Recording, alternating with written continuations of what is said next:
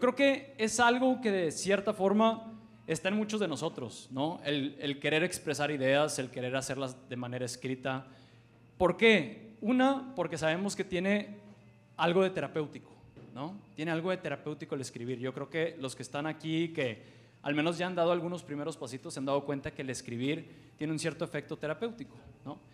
Pero luego está también la otra parte, que es, tú puedes hacer videos en YouTube, puedes hacer videos en TikTok, puedes hacer videos en Instagram, pero quiero hacerte una pregunta.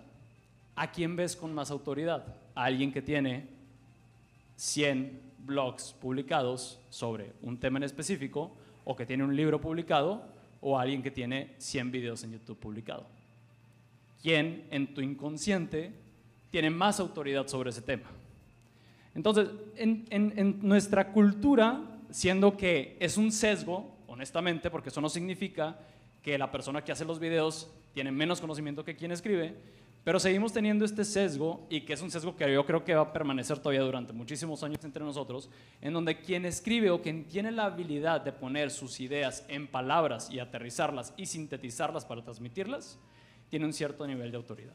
Y yo creo que de ahí es de donde viene esto de algunos de nosotros tenemos esa aspiración a escribir.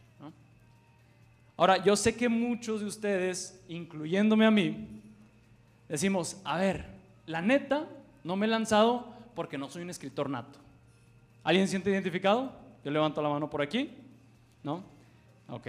Qué padre que hay quien se, se siente identificado como escritor nato. Entonces, con lo que les voy a compartir hoy, la van a reventar durísimo. Pero lo que les quiero decir es que, y aquí se conecta con lo que decía Mike, y, cuando lo dijo Mike, se me hizo curioso, porque yo no me considero un escritor nato. Yo soy ingeniero. Soy ingeniero en electrónica automatización. Tengo un MBA en, marketing e innovación, pero yo trabajaba en la industria automotriz, aeroespacial, militar. Nada que ver con la escritura. Incluso yo creía que ni siquiera tenía creatividad. No, yo decía, no, pues los ingenieros, Dios no nos dio creatividad, ¿verdad? Nos dio la habilidad numérica y análisis y todo lo que tú quieras, pero no la habilidad para escribir. Entonces, esto de que necesitas tener la habilidad nata es falso.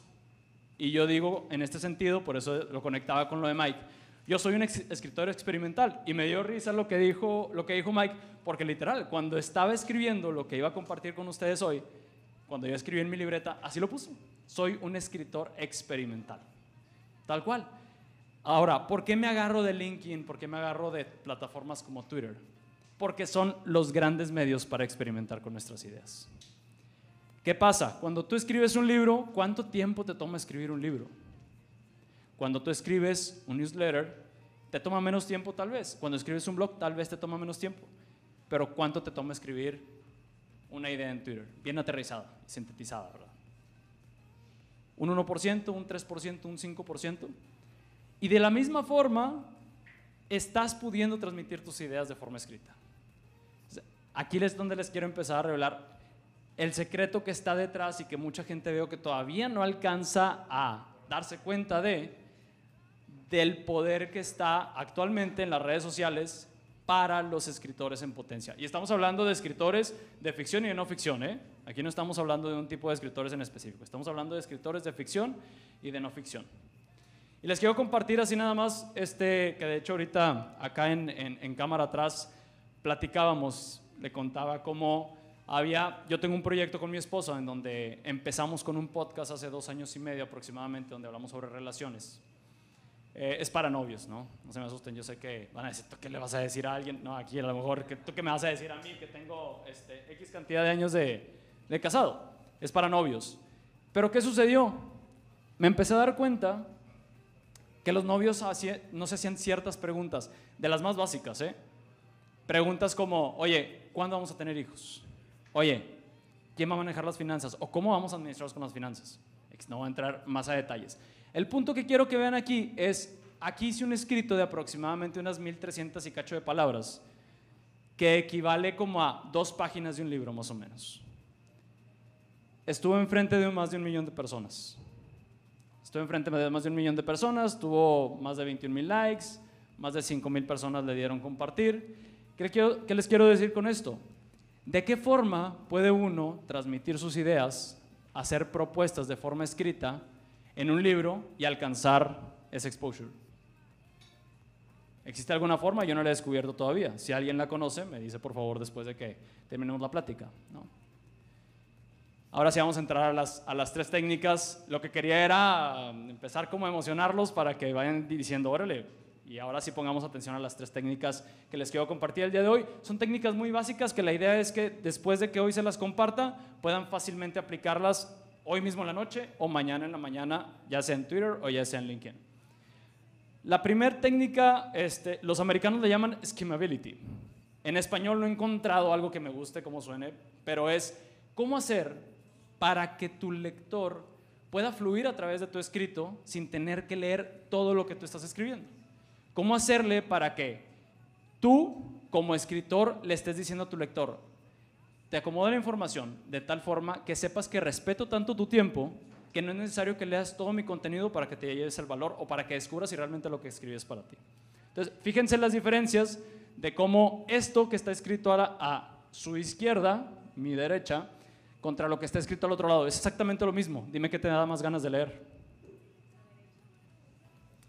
La derecha. Bueno, yo, yo dije, ¿cómo la derecha? sí, tu, de, tu derecha, tu derecha. Y dije, ya, cancélame, cancélame. o sea, muy distinto, ¿no? Muy distinto.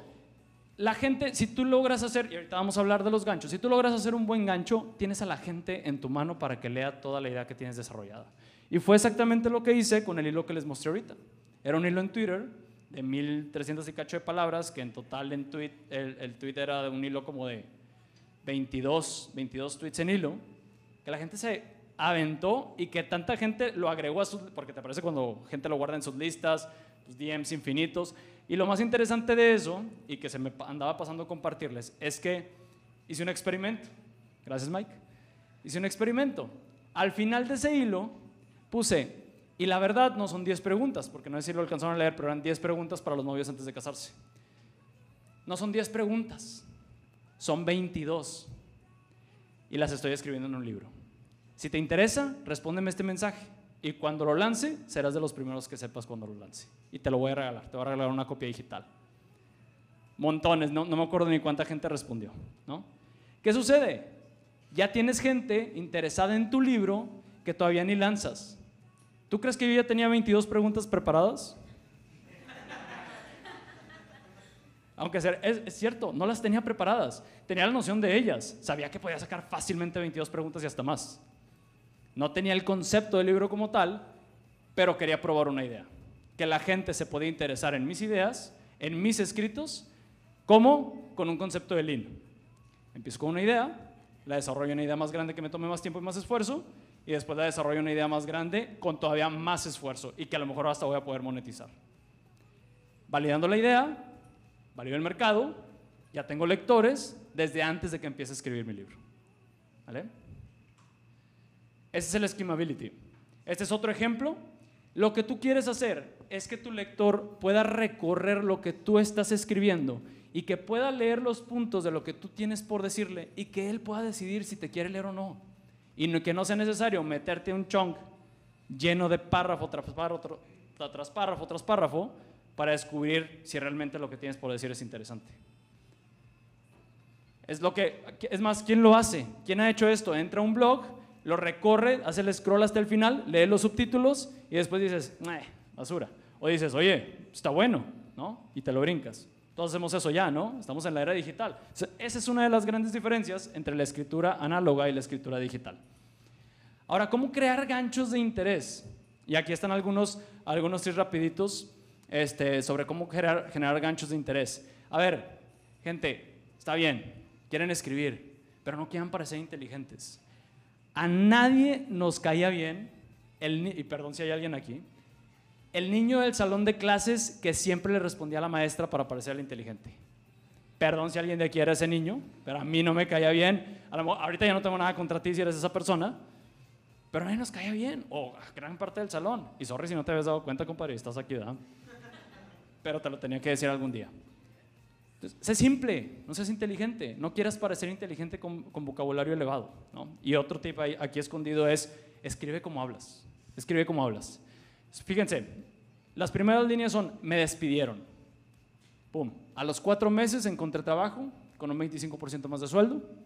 Y al año me dieron un aumento del 30%. Te comparto cinco ideas que uso para negociar sueldos. Es real, ¿verdad? No, no es clickbait. Es real. Son cosas que he aplicado, son cosas que he vivido. Me despidieron tres semanas antes de mi boda. Este, fue, una realidad dura que tuve que vivir. Tuve que ponerme a estudiar cómo negociar sueldos, porque dije, no me, van a picar los ojos dos veces, ¿no? En aquel tiempo era junior, me habían contratado con un sueldo muy bajo, y dije, mangos, que me vuelven a hacer lo mismo, ¿no? Simple, no inteligente. ¿Para quién es? ¿Para quién estás escribiendo? ¿No? Deja bien en claro para quién es. ¿Para qué? Para que si tu lector se encuentra con tu texto pueda decir, no es mío, no es para mí. Eso es lo que quieres. No quieres que todo el mundo te lea. Quieres que la gente para la que escribiste sea la gente que te lea porque son los que se empiezan a crear parte de tu audiencia, se empiezan a sentar a tu alrededor y entonces están atentos a qué es lo que tienes por decir. ¿Sobre qué es? Sencillo, cinco ideas que uso para negociar sueldos, punto. Nada de, aquí te comparto las mejores ideas que he encontrado en más de tantas páginas. No, cinco ideas sencillas que uso para negociar sueldos. Ahora, ¿cuál es la promesa de todo esto? Que si tú aplicas esto, que al menos a mí me funcionó, posiblemente puedas negociar un sueldo con un 25% más de lo que ganas hoy o con un 30% más de lo que ganas hoy. Simple, sencillo, un gancho con interés para la gente para la que tú estás escribiendo. ¿Para quién estaba escribiendo yo? Yo estaba escribiendo para gente que estaba encontrando trabajo, que quería un aumento de sueldo y que no tenía ni idea de cómo poder hacer una buena negociación. Ideas prácticas y aterrizadas. Y aquí les tengo una pregunta. Cinco formas de emprender sin dejar tu trabajo y facturar más de 10 mil mensuales en un año. Ese título, ¿es clickbait o no es clickbait? Levante la mano quien crea que es clickbait. Va, sí. E-, era más o menos lo que esperaba. El clickbait solamente es clickbait si no cumples la promesa de lo que estás diciendo. ¿Qué quiere decir? Que si tú, al leer ese título, dices, la, verdad es que me la bañé, así puse un título demasiado exagerado. Pero si dentro de ese título, al extender tú el documento, lo lees y te empiezas a encontrar con que realmente hay cinco formas bastante aterrizadas, desmenuzadas, de forma práctica, de alguien que ya pasó por ese camino y que logró hacer eso, ¿es falso o es cierto lo que está dentro de ello? Es cierto. ¿Es, ¿es clickbait? No es clickbait. Claro, nos dejaron una mala impresión, gracias BuzzFeed, nos dejaron una mala impresión de este tipo de títulos. Pero, aunque tengamos esa mala impresión, quiero decirles que siguen funcionando muy bien, pero no abusen de ellos. Ahora, escritura no obvia, y ese es el tercer tip, y esto se lo tomo a unos grandes referentes que no me conocen, pero son mis mentores. Es, se vale, ¿no? Se vale. Y ellos tienen, eh, eh, ellos son, es un grupo de, personas, son como tres, si no me equivoco, que son los eh, Category Pirates, ¿no? No sé si lo han escuchado por ahí.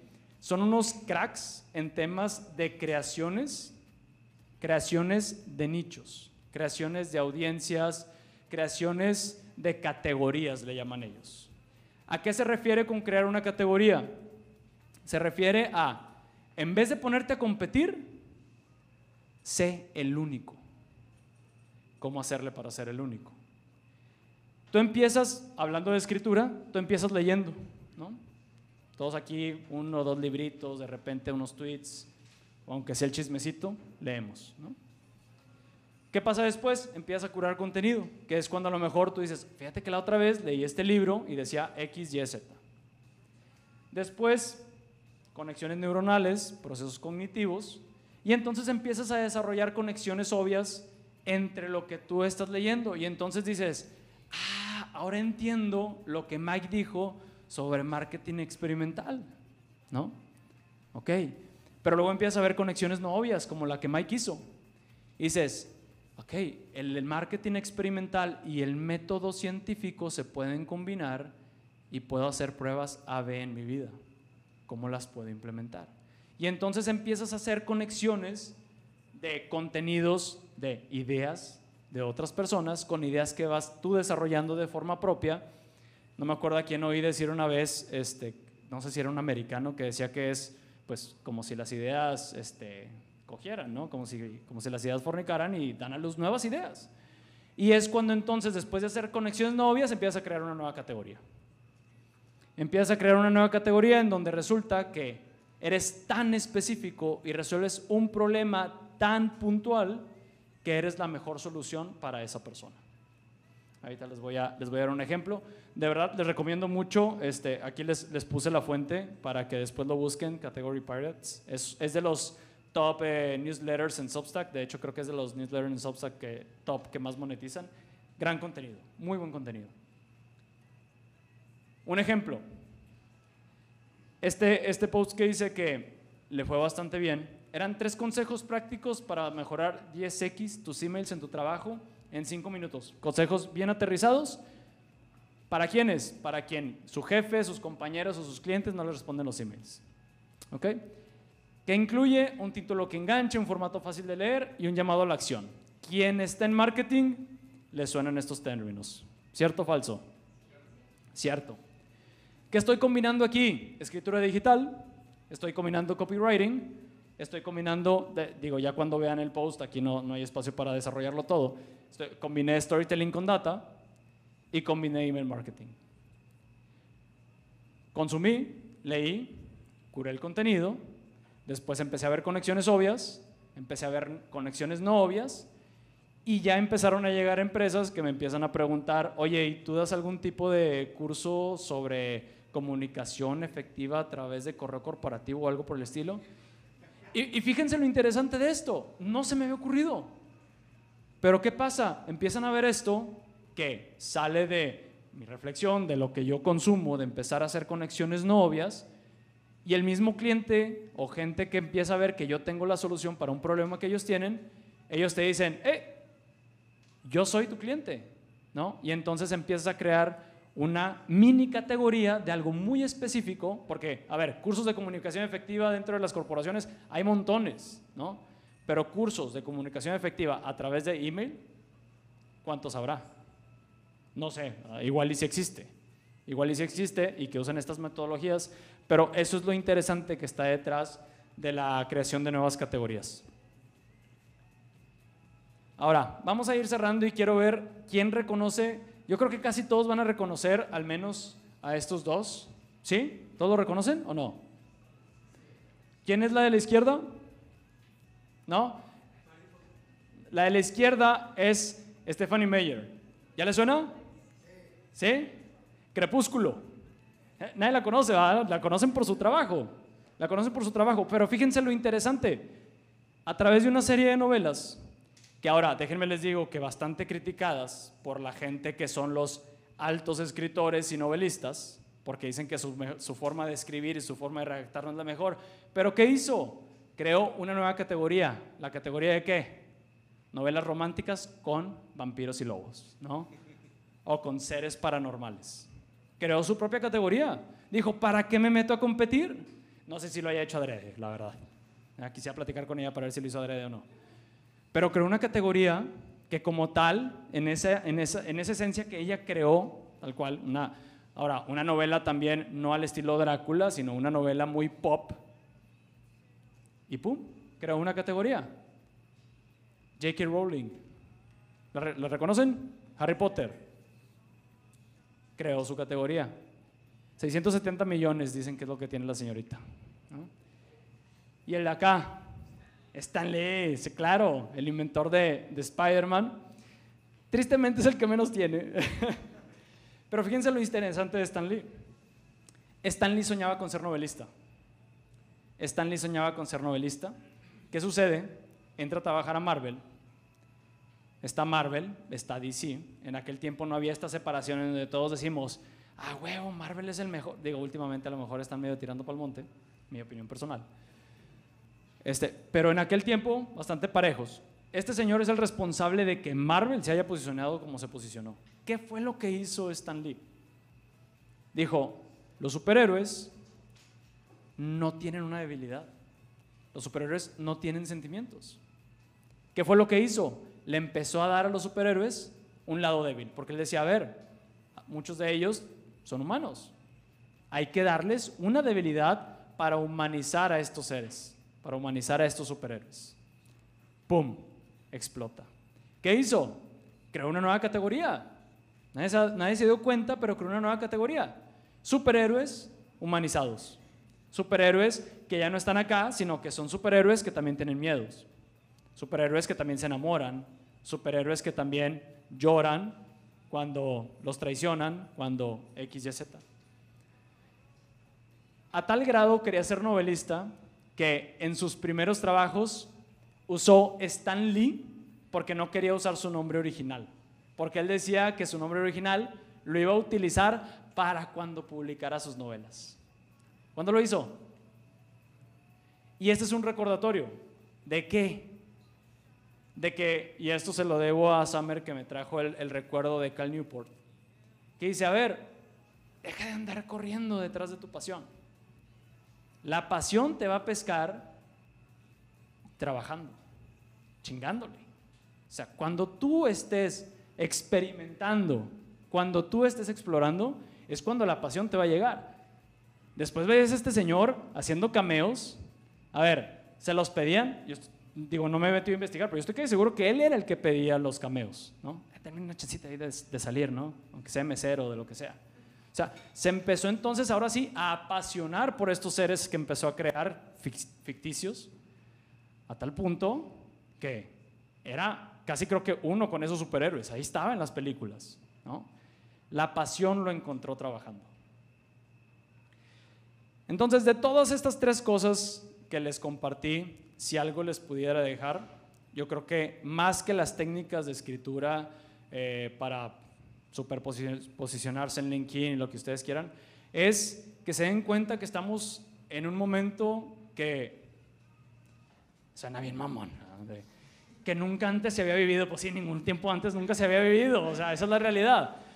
Pero tenemos una ventaja que nuestros padres no tuvieron. Y eh, Naval Ravikant dice, usa mucho la palabra leverage, ¿no? Apalancamiento. Y Arquímedes decía, dame un punto de apoyo y mover el mundo. Bueno, ese punto de apoyo hoy se llama Internet.